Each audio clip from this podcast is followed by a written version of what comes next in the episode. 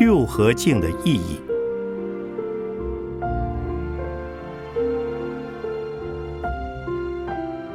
圣严法师著。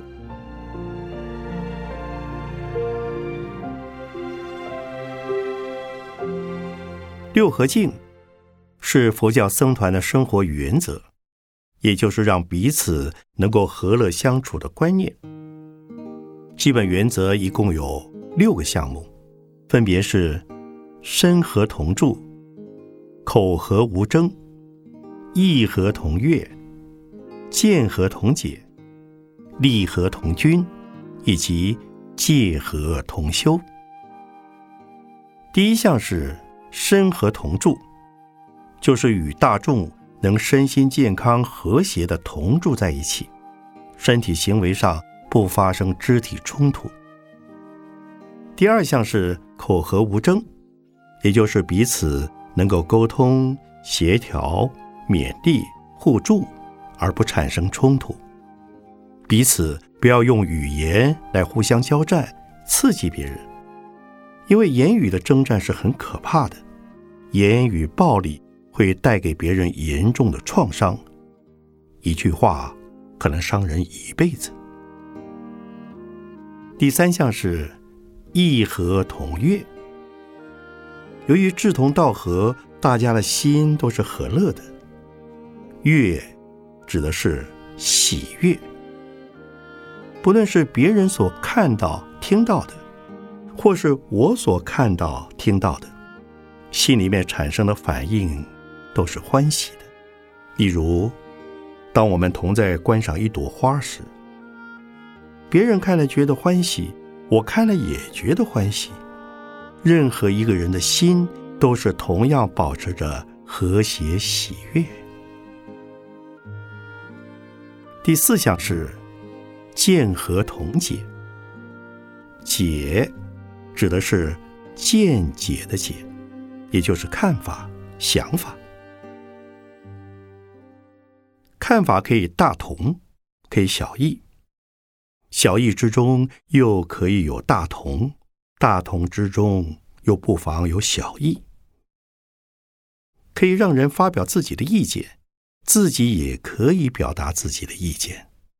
但是到了最后，就是相互觉得彼此的意见都是合理的，别人的意见是对的，自己的意见也是对的，或是彼此协调，寻找一个折中点。一个交集点，有共同点时就不需要再争论了。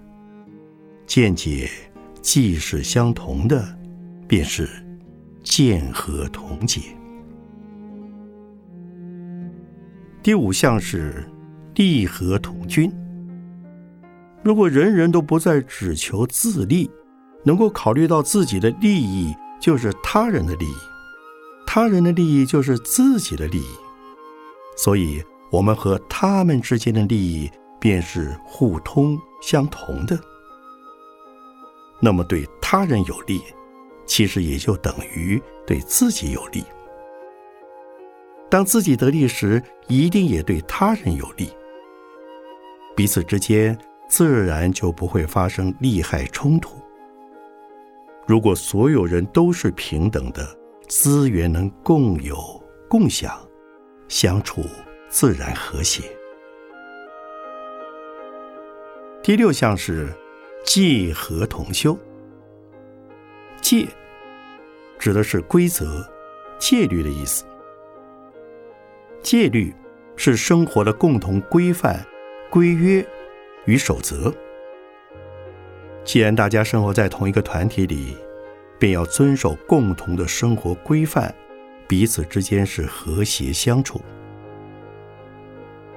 我们通常在社会交际上，至少都会属于某一个团体，包括一个家庭、一个学校，也是一个小团体。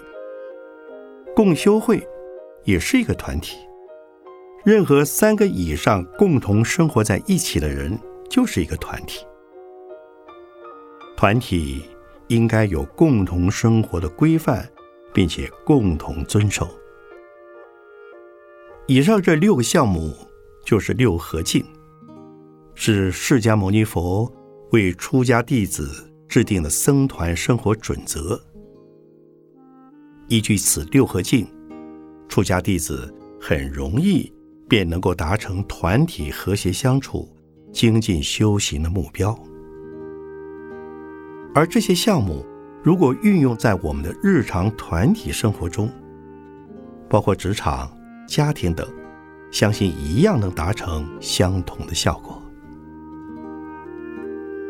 无论是在政府机构，或是公司行号，都可以将六合敬的原则运用在生活里。虽然说你有你的原则，他有他的原则，你有你的规范，他有他的规范，但是原则应该是相同的。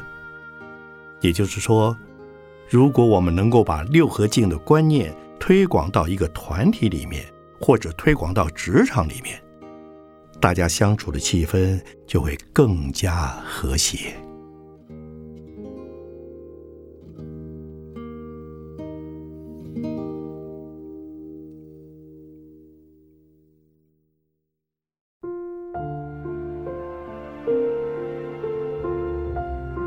身和同住，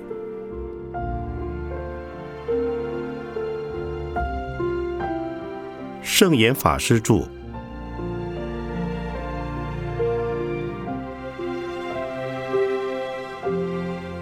六合敬的第一项是身和同住，这是最基本的团体生活规约。如果能够推展到社团或职场里，将可以减少很多人际纷争。维持和谐，身和可以分为两个层次。第一个层次是每一个人的身体都要保持健康、和谐、快乐。也就是说，我们不论是生活、饮食、起居或作息，都要非常正常规律。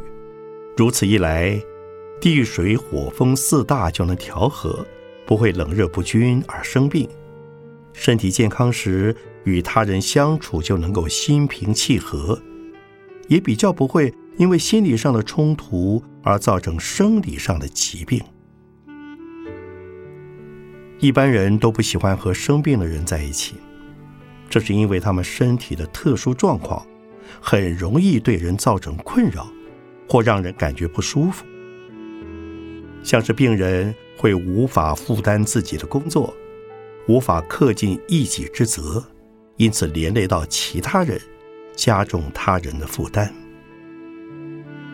再者，生病的人情绪也特别不稳定，很容易出言不逊，与他人发生口角冲突。因此，如果身体不健康、四大不调，就不容易与他人和谐相处。当然。也有人虽然身体有病，还是能够与他人和睦相处，这是很有修养的人才能做得到。第二个层次是人与人之间相处的艺术。由于每个人身体状况都不同，所以不要因为自己的个别需求让其他人受到伤害或受到阻挠。例如，大门只能容纳一人的宽度。却有两个人要同时进出，总要有一方先退让。如果都不愿意退让，或者两个人都没有默契，你赶着进门，他也抢着出门，双方莽莽撞撞的，难免会撞得鼻青脸肿。所以，在工作场所中，自己该做的事要自己做完。所谓一个萝卜一个坑。不需要你做的事，则不必多管闲事。这是非常重要的相处艺术。可是，如果有人害病，或者出了状况，就应该不吝惜伸出援手，帮助他完成工作。这样，当你有困难时，别人也会帮助你。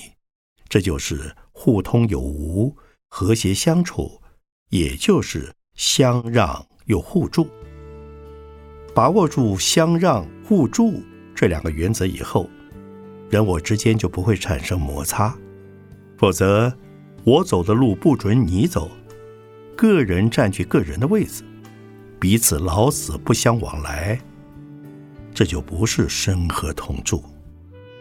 所以，团体中的成员应该相互关照通融。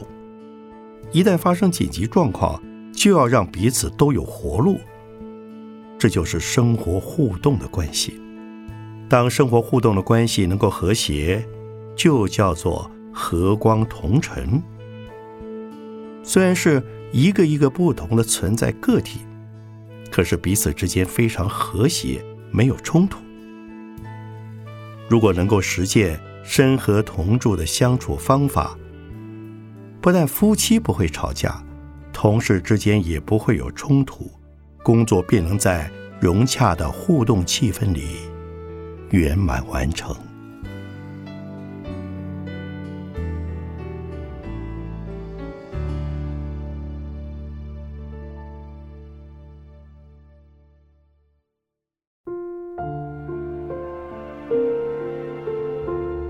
口和无争。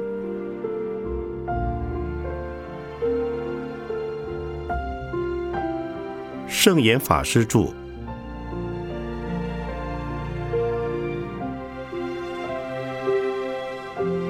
生活和职场里难免有不少纷争，但如果能掌握六合敬的口和无争观念，是可以避免的。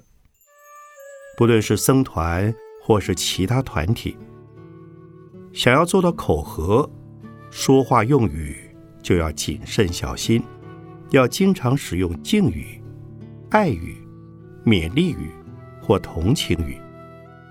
如果能够时常如此用语，你尊敬对方，对方也会尊敬你。但要完全做到口和并不容易，就算是我们自己的牙齿，有时候也会咬到舌头，咬到嘴唇。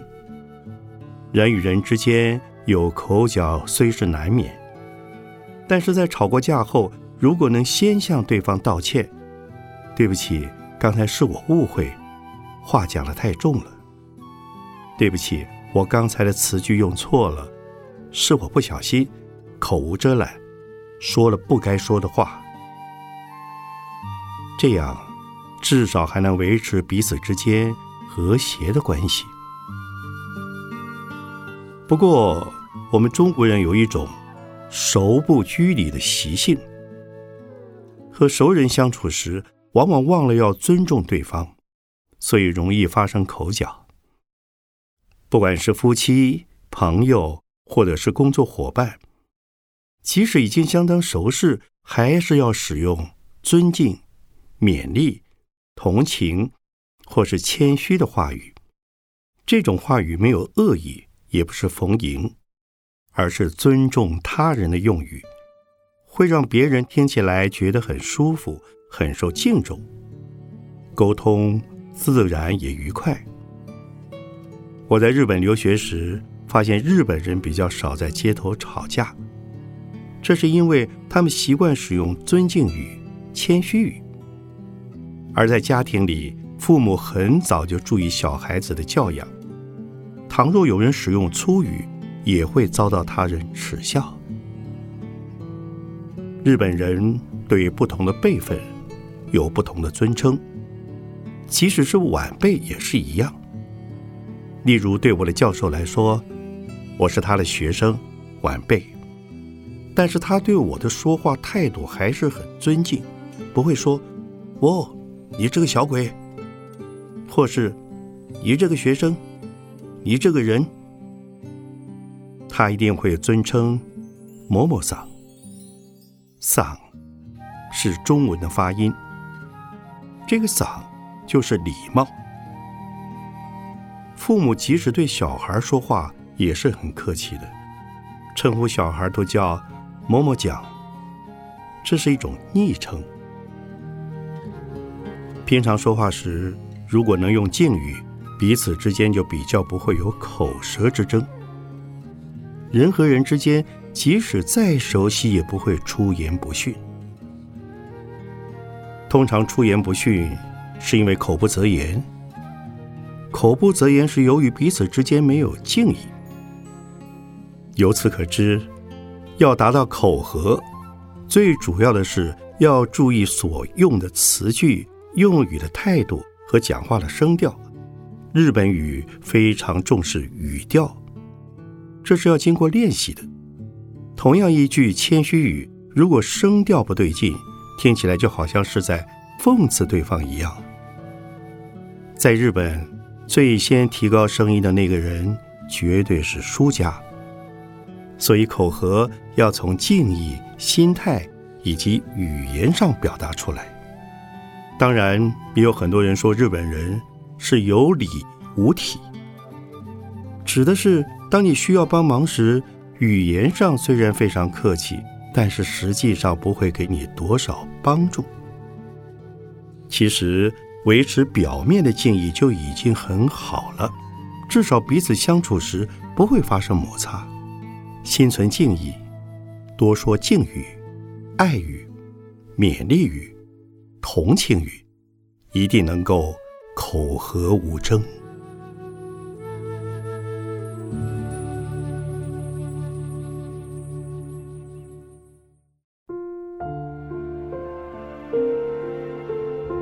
义和同悦。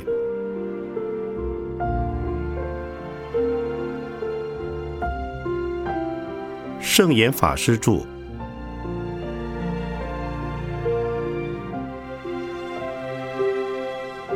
六合敬中的意和同悦，是一种最愉快的沟通观念。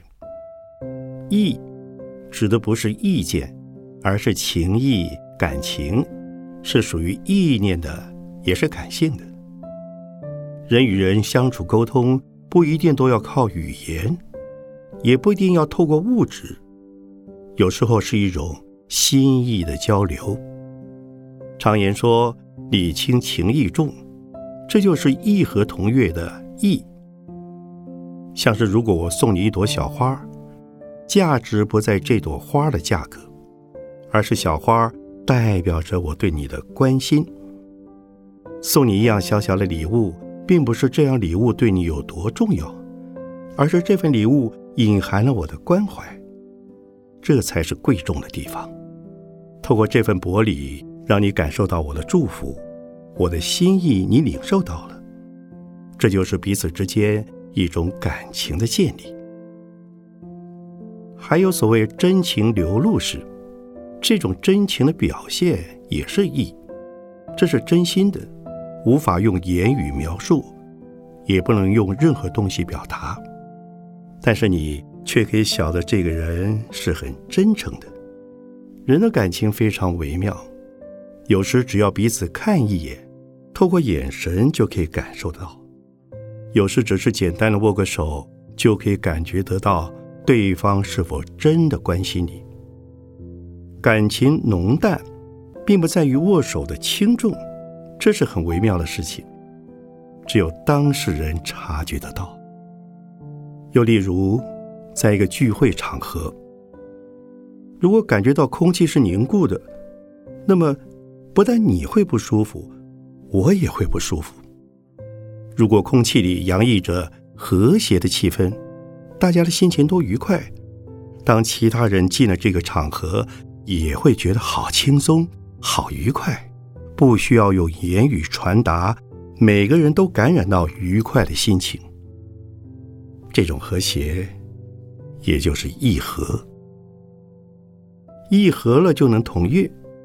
你很愉快，我很愉快，他也很愉快，彼此之间心照不宣，这是一件令人非常欢喜的事。假使在我们之中有两三个人，甚至只要有一个人心里很烦闷、很痛苦，如果他表现出来了，我们眼睛看得到，当然就会觉得不舒服。奇怪的是。即使他表面若无其事，我们也可以感受得到，会觉得好像有什么事情发生，心里感觉怪怪的。这就是意不和。意和同悦的悦，是经常保持心情的愉快，这非常重要。见到任何人都要保持愉快、真诚的心情来欣赏、接纳对方，彼此之间就能营造出一种令人愉快的气氛。也有的人匠心独运，很快就能营造出那种和谐的气氛，使人一看到就很欢喜。真诚的心，或是充满喜悦的心，就像是能量一样，能在无形中散布出去。只要有欢喜、欣赏、包容、赞叹的心，这种意识、心意，周遭的人都可以感受得到，而且对方也会回馈给你。这就是意和。如果在一个团体里，大家都有这样的一颗心，就能达到意和同悦。一个家庭里，夫妻子女之间不一定非得要有形式上的拥抱。或是亲密的动作，只要能营造这种义和同悦的气氛，相信每个成员的心情都会非常愉快。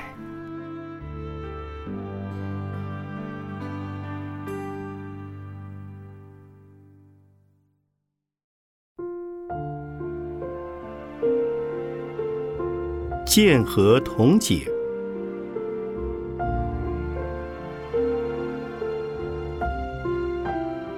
圣严法师著。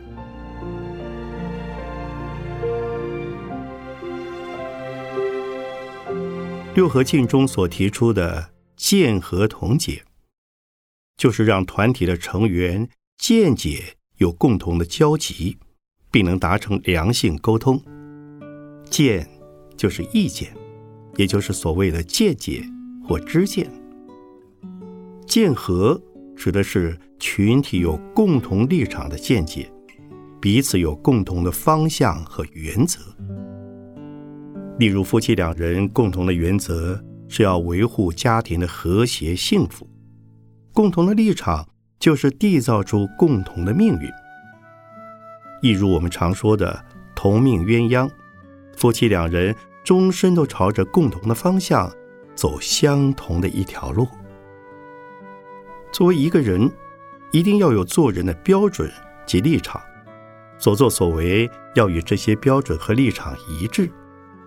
例如，身为员工，如果立场和公司的方向相冲突，那么就不会被这个团体所接受。又例如，一个父亲的所言所行或是见解，如果和其他家庭成员互相矛盾，所有家人的安全福利，也因为他受到损失或伤害时，那么不管是太太、孩子，或是父母兄弟，都会觉得他不可理喻。所以，一旦违背了整体原则，所作所为是不会被大家认同的。不过，共同点虽是相合相同的。但在此一原则下，每个人仍然可以自由发挥，不受限制。否则，大家的意见完全一致，变成一言堂，这样也不对。见和同解，并不等于是一言堂，大家可以各自表述。刚开始时鸡同鸭讲也没有关系，虽然因为误会而产生一些争论，但是真理。越辩越明，误会也有机会化解，到最后还是可以找到交集。只要是为了同一个目的、同一个方向，在同一个基础上争论都没有问题。这就是见和同解。也就是说，这个意见是为了大众的利益，是代表大众的。由大众来共同判断，而不是由个人的主观意见来决定。释迦牟尼佛说：“依法不依人。”不要因为是释迦牟尼佛所说的，或他人传说是佛说的，就以为那句话绝对可信，非听不可。只要合乎佛法的标准与基础，就是佛法。不要因人立言，或因人废言。因人立言，那是个人崇拜，是一种迷信；因人废言，则更是损失。所以，依法不依人就是一个准则。此外，在一个团体里，难免会有各种不同的意见，每一个人都觉得自己才是对的，这是正常的现象，因为大多数人的想法都很主观。但是要多听听他人的意见，互相沟通。当双方都把意见讲出来，并找到交集点后，就会变成共同意见开会的目的。在于沟通协调，达到共识。如果各自坚持己见，会议谈不出结论，那就失去开会的功能与意义了。见合同解，实际上就是达成共识，在共识的指导下往前走。期间如果偏离了，就再度沟通协调，修正方向。这是生活在一起、工作在一起的人。必须遵守的条件。如果没有这种修养，一定会长期争执、吵闹不休。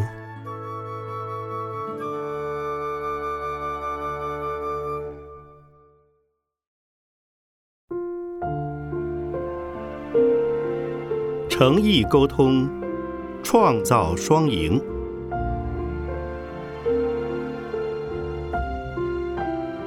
圣严法师著。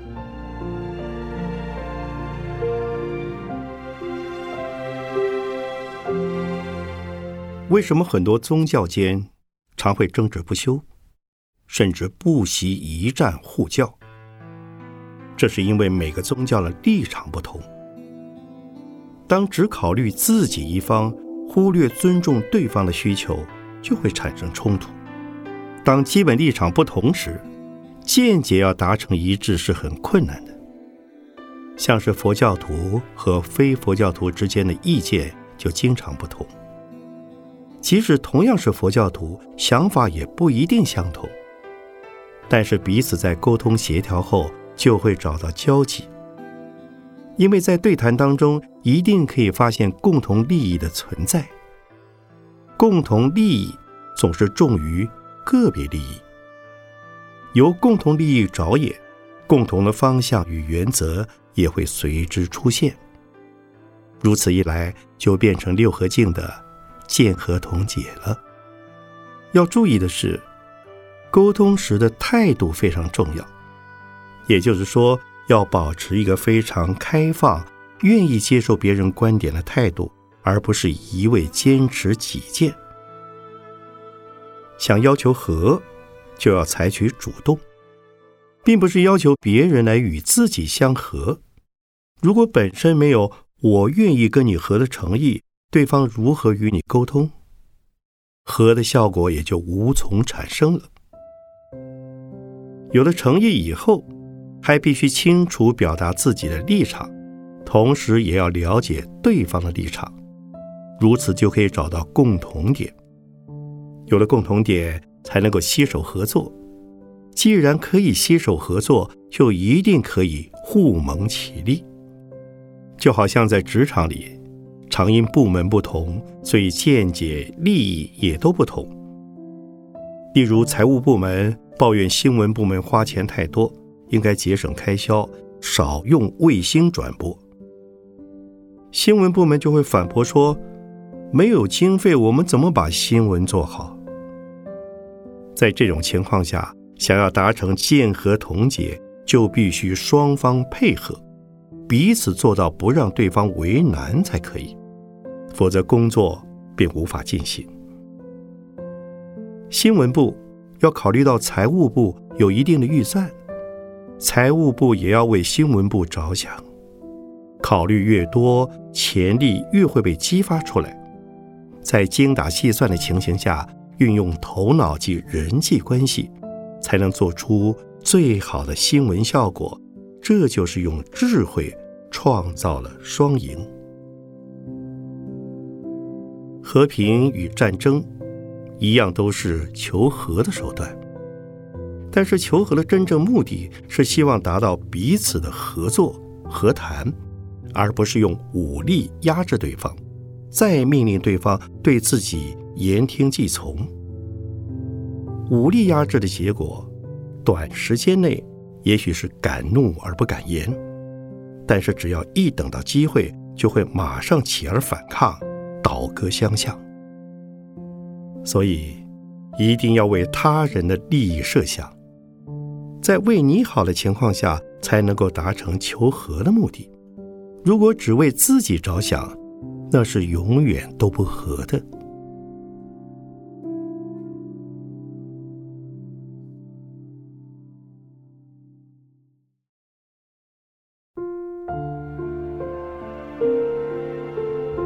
利和同君，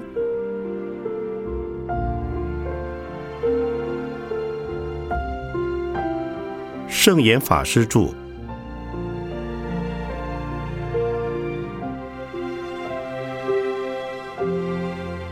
六合敬中的利和同君，讲的是均等、公平的原则，可以帮助团体化解利益冲突，让大家有福同享。为什么一般人无法利益均分呢？首先就要厘清一般人对平等的错误观念。利益的平等不能够一刀砍平，变成齐头式的均等。在民主社会里，每个人所得到的教育训练机会是均等的。只要凭着个人的能力、智商，就能够进入好的学校，找到好的工作，拥有较好的生活环境品质。有时明明两人的 IQ 差距不大，可是其中一人就是福报不够，或是不善与人相处，缺乏良好的人际关系，发展的结果当然就会不平等。因此，机会和基础是平等的，但是发展却不能平等。人格是平等的，但是人的地位也没有办法平等。这是因为各有各的能力、因缘、福报与智慧，不同的因素会形成种种差别。释迦牟尼佛有个比喻：下雨时是普遍。均等的落在地面，可是地面上的草木所受到的滋养程度却不一样。例如小草就没有办法接受太多的雨量，但是大树靠叶子就已经可以接收很多雨水，更何况是埋在土里的树根呢？我们不能因为这样就责怪老天爷不公平，埋怨他。给大树的雨量多，给小草的雨量少。大自然是完全平等的，只因为地球上的植物各有各的不同需求，对雨水的容纳量大小有异，所接受到的雨量也就不同。同样的道理，就人来说，基本上利益是普遍均等的。但是随着个人气量大小不同，接受的程度也就有多与少的差异。例如，有的人用脚踏车当做交通工具就足够了；有的人则觉得骑脚踏车太慢了，必须以汽车代步；有的人不只要用汽车代步，而且还必须是名车，否则会觉得无法与他的身份地位相配合。这种情形，你能说是不平等、利益不均吗？这不是享受的问题，而是你有多少能力，就能够运用多大的环境和能源。基本上，这还是均等的。所以在工作场所中，公司长官也许看得很清楚，某人的能力比较强，应该加薪；某人很认真，表现得很好。所以这次应该让他升旗，可是同事之间却不这么认为。为什么他加了薪，我却没有？太不公平了。从自己的角度来看，这不是利和同均，利益冲突就因此产生了。这是因为彼此立场不同的关系。如果能综合三方面加以考虑，先为长官、为被加薪的人设想。再为自己着想，就会比较客观一点。然而，也有可能升官的同事是因为很会逢迎，很会做表面功夫，而如此的升官，还值得羡慕吗？正直的人是不会羡慕这种人的。如果真的遇到喜欢听人奉承阿谀、爱用小人而不用君子的长官，你有两条路可以选择：要不就是换个长官，要不。就得认命，这是自己的福气不够。虽然样样都行，但是时运不济，所以只好认命。所谓认命，就是消极宿命吗？不然，只要有机会转换工作，还是可以及时把握，换个环境重新出发，另创人生新局面。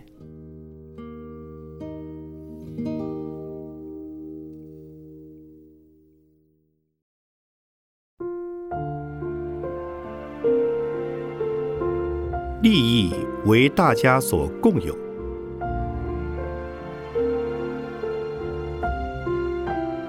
圣严法师著。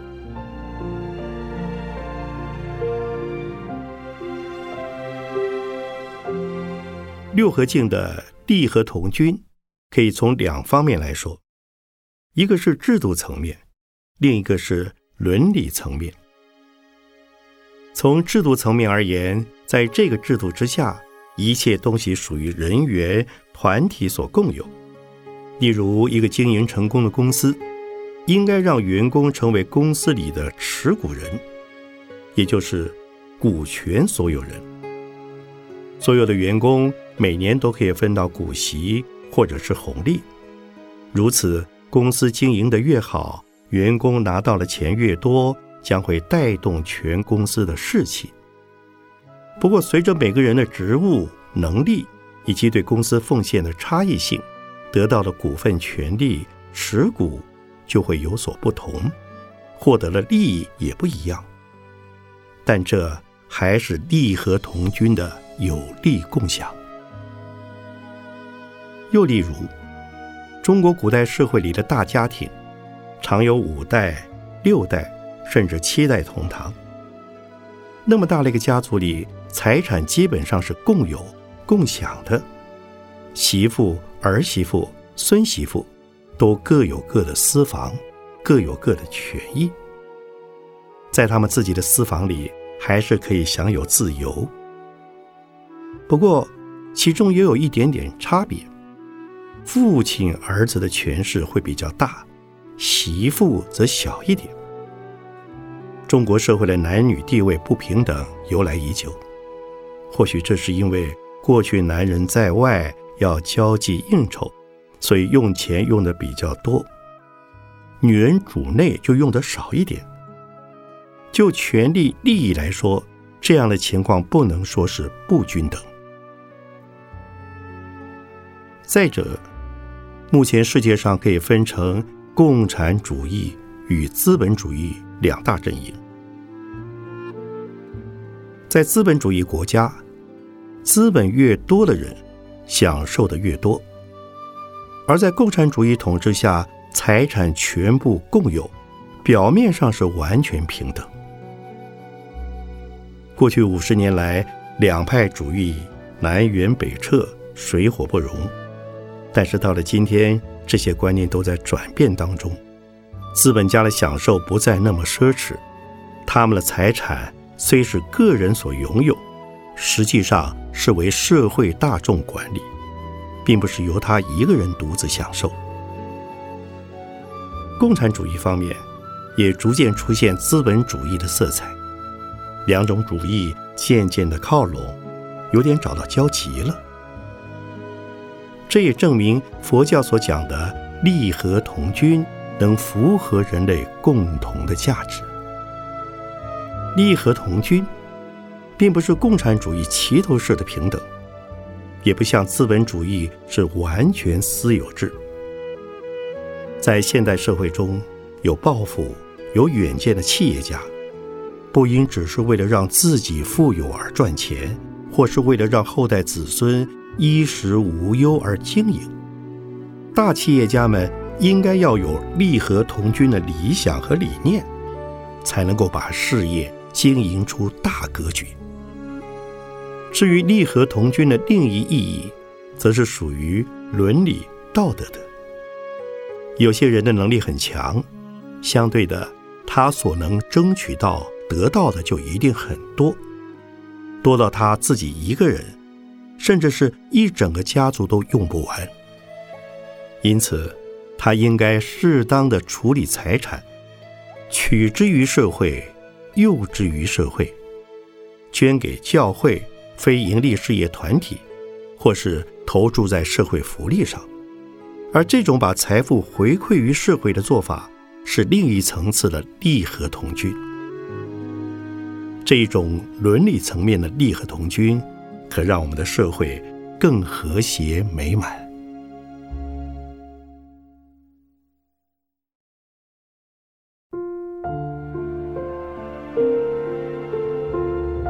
戒和同修。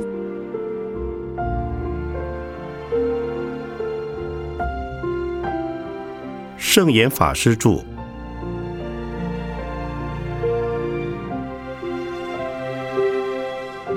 一般人都害怕被戒律约束，一听到戒律、清规等名词，心里都会有点排斥。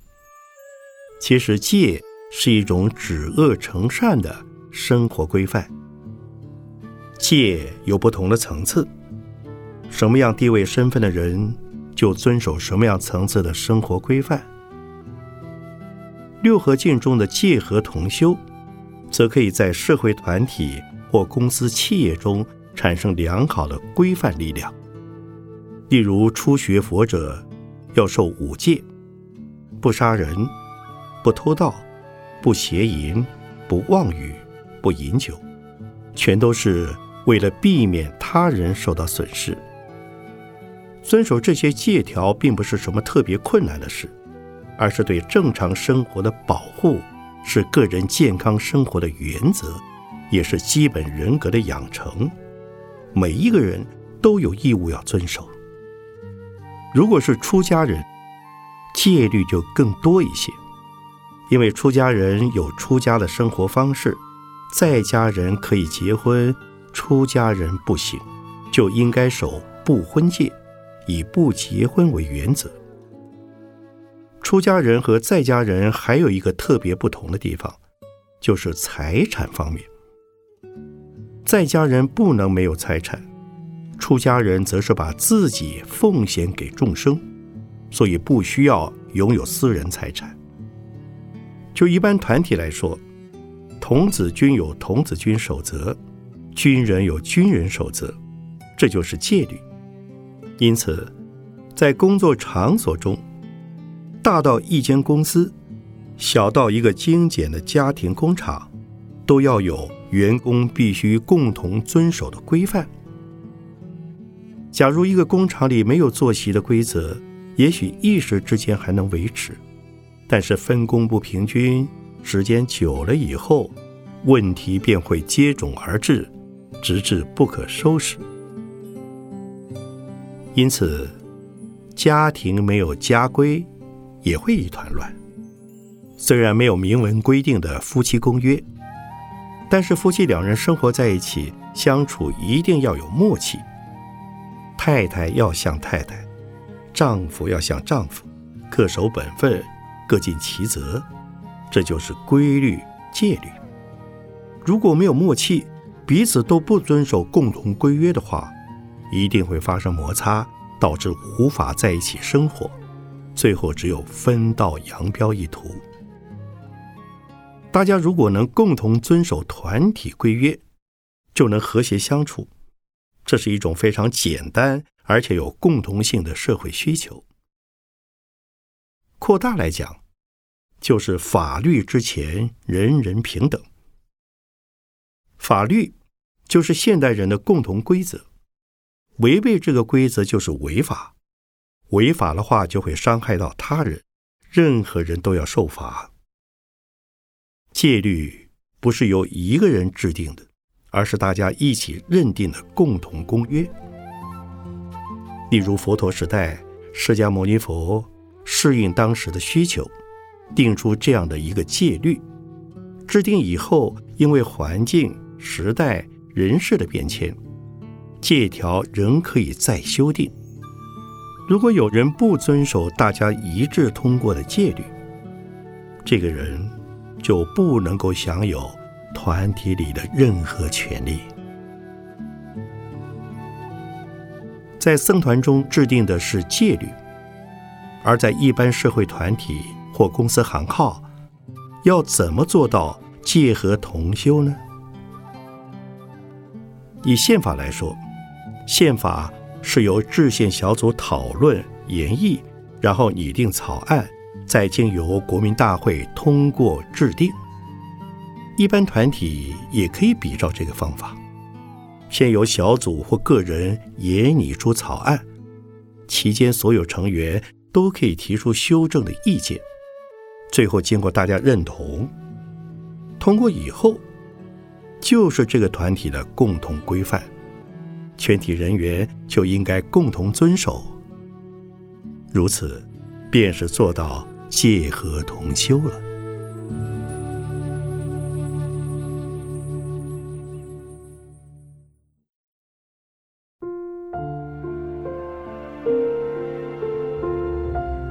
了解共事。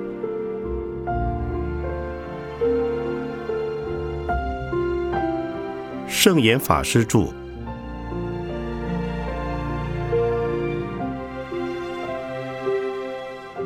有些人做事喜欢唱高调，虽然很希望透过理想愿景博取大众的信任，但是如果仅仅是喊出一句口号，却没有实质内容。具体行动不符合大家的共同需求，不但打动不了人心，也无法取得他人的认同，更不用说是要形成相同的想法与观点。这就不是共识，只是流于形式的口号，并不具任何意义。真正的共识，想法一定不是建立在个人需求上，也不仅止于提倡一句话。或是一个观念，共识的形成是因为大家生活在同一个环境中，发现有共同的需求以后，有人把它提议出来，让大家能够了解，感觉到确实有迫切的需要，进而认同、相信，这才能成为共识。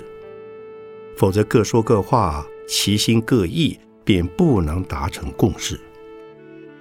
同时，共事必须具有一股安定的力量，使得大家能够心安理得，继续不断的求进步。所以，共事应该是原则性的，而不是一则则的条文，巨细靡遗的规定每件事情该如何做。换句话说，共事是一个大原则，但是在此原则之下，允许不同的做法。否则，共识就成了一种绑手绑脚的束缚，不但无法达成共同的目标，反而会造成分裂失和。不过，当一句话或者是一个理念被提出以后，因为每一个人的成长、文化、知识背景都有差别，立场、立足点，甚至连宗教信仰都有差异性。所以，对所主张的内容解读就会不一样。譬如谈到宗教信仰一词，从佛教徒的角度来看，马上会联想到佛菩萨、三宝；犹太教徒想到的则是耶和华；基督教徒想到的是耶稣基督、上帝；穆斯林所想的内容则是穆罕默德、真主阿拉。因此，虽然社会上有不少人呼吁每个人都要有宗教信仰，大家也觉得有宗教信仰是好的，的确有这个需要。有不少人看起来好像是有了共识，其实每个人都有不同的理解、解释，加上立场需求不一样，所以造成他有他的宗教信仰，你有你的宗教信仰的现象。这是因为共识之中有不共识，有异解、异义在里面。相同的道理，同一个家庭想要取得共识，也是一个不容易达成的目标。譬如教育子女是父母亲相当关心的问题，但是对于教育方法，父母双方很可能就会有截然不同的认知，在互持己见之下。便很难达成共识。就以体罚为例，中国的传统社会，只要小孩子调皮，父母一定都是家法伺候，打几下手心是正常的事。可是现在有人主张小孩不能重打，以免把他打伤；也有人完全反对体罚，主张不管轻打重打。对小孩的自尊心都是伤害，最好是用爱心、用沟通交谈的方式替代打骂。即使父母、老师都不可以责打小孩。如此一来，教育观念没有交集点，教育小孩的共识就不容易产生。虽然共识不容易产生，但是生活在同一个时代、社会环境之下的居民。或者是生活在同一屋檐下的家庭成员，仍然必须不断的提醒自己要有耐心，才能促成共识出现。